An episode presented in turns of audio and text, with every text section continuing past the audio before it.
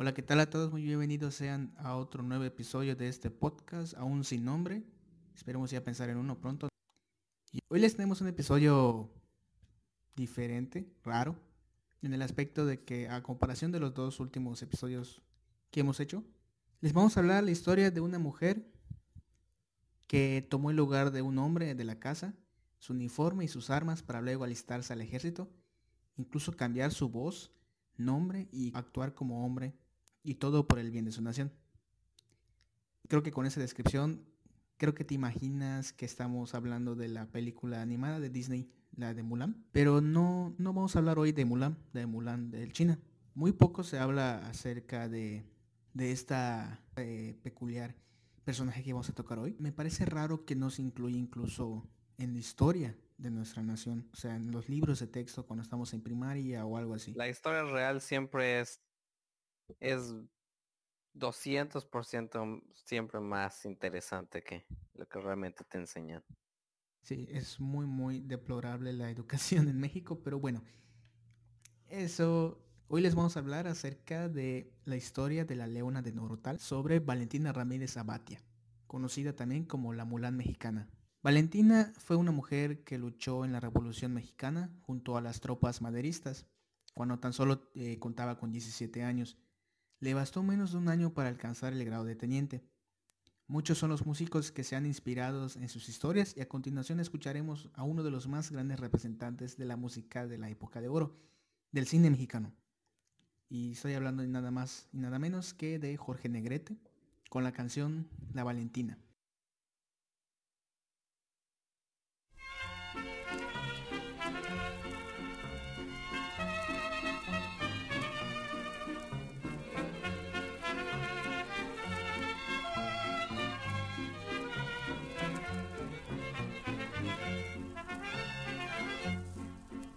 Pasión me domina y es la que me hizo venir. Valentina, Valentina, yo te quisiera decir. Dicen que por tus amores la vida me han de quitar. No le hace que sean muy hombres, yo también me sé pelear.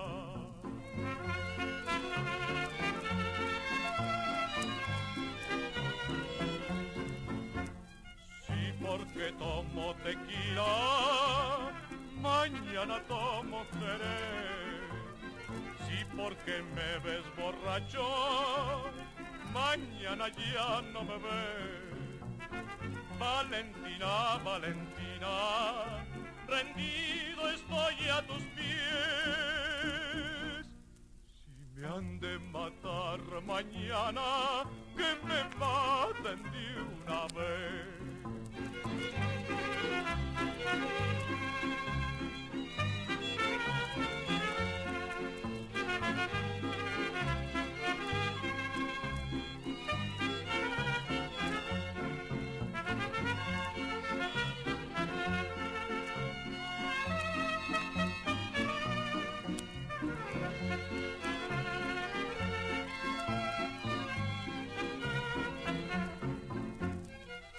Porque tomo mañana tomo. Sí, porque me ves borracho, mañana ya no me ves. Valentina, Valentina, rendido estoy a tus pies.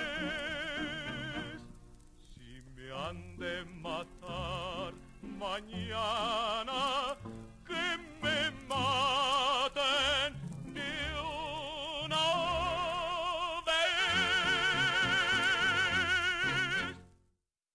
Es común que, que yo por lo personal escuche mucho de ese tipo de música, pero sí es eh, parte integral de, de nuestra historia. No solo de la historia de la música mexicana, está integrada en muchas partes del arte, sobre todo eh, el espíritu de, de, la ranchería.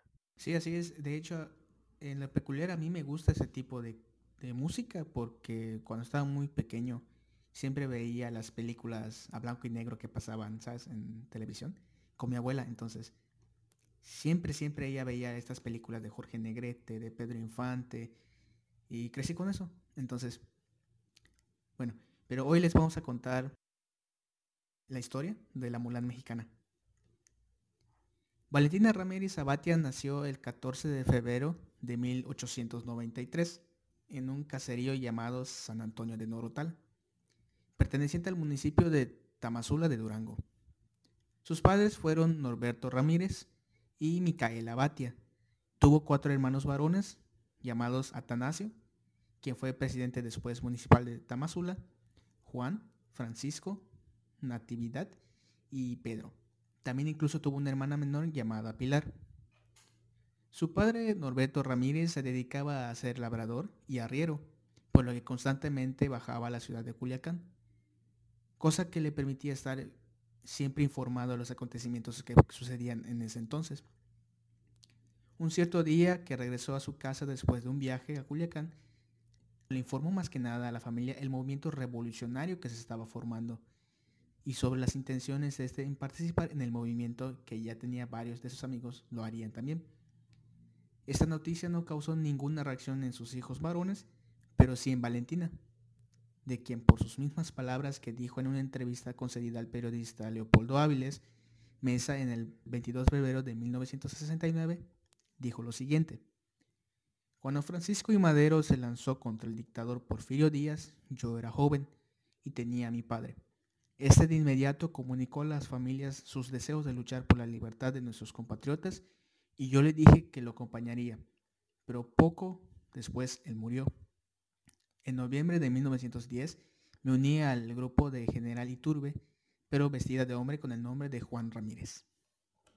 Antes de entrar al grupo, Valentina tuvo que practicar los movimientos masculinos que hacían sus hermanos al sentarse, al saludar, al montar el caballo y por supuesto al hablar también para que no levantara ninguna sospecha antes de entrar al cuerpo y empezar sus entrenamientos, ya que como bien sabemos una mujer no podía luchar en el ejército en esos años. A finales de 1910, su padre le dijo que si realmente ella quería ir con él a la revolución y se alistara, porque ya uno de sus compadres prácticamente le había dicho la noche anterior que las filas revolucionarias de Juan Banderas y Ramón Diturbe ya estaban a Tazamula que de un momento a otro pasarían por ahí en Norotal, iban hacia rumbo a Topia. Al día siguiente, después de que sus hermanos mayores se fueron a trabajar al campo, Valentina y su padre y hermano y hermana, Pilar, se encontraban desayunando cuando escucharon cuesta abajo el sonido de los cascos de los caballos de la caravana de los revolucionarios. Ellos dijeron, ahí vienen, dijo su padre, y ella rápidamente se vistió con la ropa, un sombrero, botas y espuelas de su hermano mayor. Luego tomó la carabina, una pistola, se terció las carrilleras, escondió sus trenzas bajo el sombrero y esperaron a que los revolucionarios pasaran. Cuando estos lo hicieron, rápidamente ella y su padre se unieron a la fila.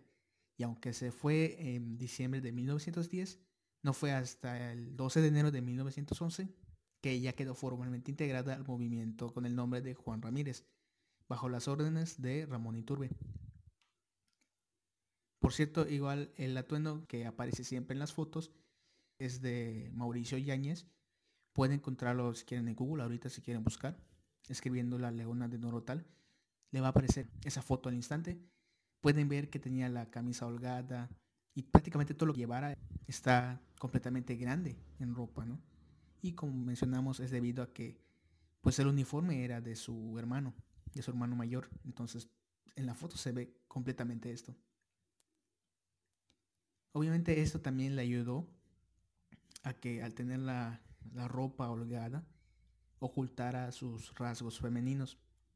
Entonces le servía también de este tipo de cosas. En su marcha hacia la revolución dejaron a la madre enferma y a los menores desprotegidos. El padre falleció pronto y la madre unos meses después. Mientras que a Valentina los hermanos la encontraron en Culiacán y le reclamaron de tal manera que la culparon de abandonar su hogar y a su mamá al mismo tiempo. Así fue como entró a la batalla el soldado Juan Ramírez, peleó hasta el 22 de junio de 1911, figurando entre el grupo que tomó la plaza de Culiacán. que fue la última acción del movimiento con la que vencieron al general Higinio Aguilar y al coronel Luis G. Morelos. Y con ello lograron derrocar y desterrar el, gobernador de ese entonces, Diego Redo. Su carrera revolucionaria habría terminado el 22 de junio, pues ella misma contó que al estarle dando agua a su caballo a la altura de la isla de Orava, este le tiró el sombrero y un revolucionario que se encontraba pasando en ese entonces descubrió que tenía largas trenzas. Lo llevó con el general, quien después de un interrogatorio pensaban que pues al mismo tiempo ella era una espía, pero descubrieron que no, que era una mujer. Pues sorprendido de esto, el general la felicitó, pero inmediatamente la dio de baja. Obviamente no se admitía mujeres en ese entonces. A partir de ese entonces se terminó todo el, olor a pólvora que ella tenía encima según en sus palabras. Muchos autores han escrito que la Valentina logró grados militares como coronel o teniente y que después de la muerte de Madero se reincorporó a las filas de Álvaro Obregón, pero esos son solo comentarios agregados, que como en toda leyenda o todo mito la gente le pone de lo suyo. Pero en este caso existe un documento oficial en el que consta, entre otras cosas, que se dio de alta como soldado y de baja también como soldado el 22 de junio por la eh, misma razón de ser mujer. Entonces no hay ningún documento que, que le diga que ella llegó a ser coronel. Sin embargo, pues muchos dicen que sí. Valentina se quedó a vivir en Culichi. Se casó con el coronel Federico Cárdenas, quien enviudó años después. Con el tiempo volvió a contraer matrimonio con el señor Luis Celis, pero no duraron mucho y se separaron. En 1936, a la salida de la catedral, se topó con el general Iturbe, quien al reconocerla y verla tan mal, le recomendó que fuera a ver a la familia Almada en Novolato, que les dijera que iba de parte de él para que le diera trabajo. Valentina hizo caso y fue. Le dieron trabajo de sirvienta, pero la familia Almada dejó de radicar en Novolato y con ello Valentina perdió la casa, comida y sustento que había alcanzado se las ingenió para conseguir un pequeño terreno ahí por la calle de José Fortis de Domínguez, en la colonia de Alcafores de Novolato. Construyó como pudo un pequeño jacal de lámina y se dedicó a lavar y planchar ropa ajena. En 1962, las penurias por las que pasaba la Valentina, eh, una persona anónima le, comentó que fuera al cuartel general de Culuchi, ya que tenía derecho a una pensión como veterana de guerra. Valentina decidida se apersonó en el cuartel alegando que tenía derechos a una pensión y le reconocieron como veterana. Pero de acuerdo a su historial no acreditaba para una pensión, ya que oficialmente solo había prestado servicio del 12 de enero de 1911 al 22 de junio del mismo año, es decir, cinco meses, 10 días, de modo que solo le entregaron un documento que acreditaba que ella era una veterana en 1969, una entrevista con la maestra Angelina González de la Rocha comentó que la Valentina fue atropellada por un auto allí en Novolato y la trasladaron para curarla en Culiacán, en donde era visitada por su tía Clarita de la Rocha, quien le comentó en familia la gravedad del accidente. Era muy probable que prácticamente se dejaría lisiada por el resto de su vida. Y así fue. Al salir del nosocomio su condición era aún más lamentable por el cual estaba, que el ayuntamiento de Culiacán decidió mantenerla en el asilo de ancianos. Pero no duró mucho, ya que ella se fugó con las siguientes palabras. Preferiría morir junto a sus perros que morir prisionera. Y por lo cierto, ella tenía muchísimos perros. Lamentablemente en sus últimos 10 años vivió en de la caridad y se transportaba arrastrándose de una tablita por toda la plaza y el mercado de Novalato. Era muy devoto a la Virgen de Guadalupe y tenía una imagen de ella sobre su pequeño armario. Esta a diario le prendía una veladora y se cree que posiblemente alguno de sus perros haya golpeado por error la veladora. Esta cayó y ocasionó un incendio donde casi de inmediato se quemaría la casa de la Valentina y con ella dentro. Los vecinos la rescataron hay, bueno, incluso rumores que dicen que un perro de ella la sacó. Su cuerpo tenía muchas graves quemaduras. La llevaron de inmediato al hospital de Culiacán, pero por desgracia ya no fue posible hacer nada por ella. La leona de Noratal falleció el 4 de abril de 1979 y sus restos fueron puestos en una fosa común en el Panteón Civil de Culiacán. Desgraciadamente vemos una gran heroína en esta historia, pero en esos tiempos, incluso ahora, se menosprecia el trabajo que puede ofrecer una mujer en un, se supone que en un puesto de hombre. Es muy lamentable que una persona con esta historia acabe en la pobreza y prácticamente olvidada. Y esa fue la historia de la Valentina. Sí, así es, justo como lo. Como en muchos casos, no todas las, no todas las historias, eh, la vida es real y también ya no, mucho de la revolución, si se investiga un poco al respecto, si se fuera de lo que se considera el discurso oficial, estamos hablando de algo sumamente jodido, que aún estamos eh, recibiendo los las olas de ello. El, el, efecto de las ondas. Como si fuera una roca cayendo en el agua. Que deja estos anchos.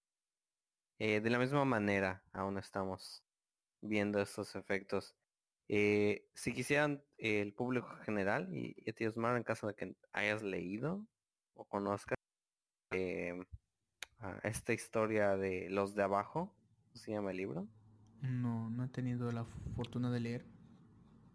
Es una novela de mm, Mariano Azuela. Es de hecho, eh, se publicó este, unos años de que pasaba todo esto, en, el, en 1916, que habla de que también eh, de la discordia que existió en, la, en las mismas en las mismas tropas que si bien sí había como que este tipo de interés dentro de, de mucha gente que se unió a la causa de, para este literalmente un golpe de estado en cierta forma pero realmente es una, una revolución muy eh, fundamentalmente muy rica. Mucha gente que, que participó uh, no siempre tenía las mejores intenciones. Valentina es entre unos tantos eh, esto este interés real. Pero me imagino que mucha gente con, con la que estuvo luchando con y demás sí eh, no tenía ningún tipo de interés más allá de eh, no no tenemos nada que hacer Va, vamos a, a, estar un rato allá o vamos a ver qué puedo ganar al respecto de esto con ello no estoy diciendo que la, revolución eh, tiene como que esa fue podrida desde el momento y demás. Es, sería quizás un, un, tipo de vista muy conservadora, pero tampoco no, no debemos de idealizar el movimiento. Si, si tuvo sus sus este discrepancias. Sí, de hecho, este como todo. Valentina no fue la única revolucionaria destacable. Hay muchísimas más que también en algún momento tocaremos la historia de ellas. Sí, no, no, no, la lista es, es bastante grande. Por mucho tiempo también este existió creo que esta ayuda de gobierno de que era de era una banca común de las eh, ay, se fue el nombre de las de las Adelitas, esta canción de este Nacidos de la Revolución. Que, eh, que literalmente era el nombre que le daban a cualquier tipo de mujer que hubiera participado dentro de la revolución que le consideraban digamos el eh, el título de veterana pero no era ni toda la gente ni era una banca que podías considerar considerable pero pues un poco más de, de, la historia de nuestro país. Cultura general que a, a una que otra persona. Así es. Esperemos que en un futuro ya puedan, bueno, pueden agregar esas historias, ¿no? Que realmente sí aportan muchísimo a nuestra, Sí, a nuestra historia nacional. Pero por alguna razón no, no lo ponen, no entiendo. Pero bueno, eh, esperemos que les haya gustado este episodio. Un episodio un poco patriótico, ¿no? Pero no sé si quieres agregar algo más antes de irnos, José. Ah, sí, sí. Em, justo con muy ad hoc alocamos eh, del eh, podcast en general. No solo estamos hablando en muchos tiempos de, canciones em, que nos gustan, además. eh, y no por ello no estoy diciendo que esta canción no nos guste. Pero también es expandir el conocimiento general de, la gente y de nosotros mismos, entre nosotros. Ah, y no hay manera ma- más em, de lograrlo que explorando un poco de la historia de, nuestro país. Este, esta no va a ser la única canción, ni del tema, ni de nuestro país, ni que no nos aporte ese tipo de observación interna. Muchísimas gracias por introducirnos a esta canción. Claramente lo has dicho todo. Sí, es, es prácticamente eso. Sí, prácticamente digo, hay muchísimas otras historias que vamos a contar que tienen un, bueno, una historia y una canción muy interesante, pero va a ser para otro día. Y pues bueno, nos vemos en el siguiente. Hasta luego. y es la que me hizo venir. Valentina, Valentina, yo te quisiera decir. Dicen que por tus amores la vida me han de quitar. No le hace que sean muy hombres y me han de matar mañana.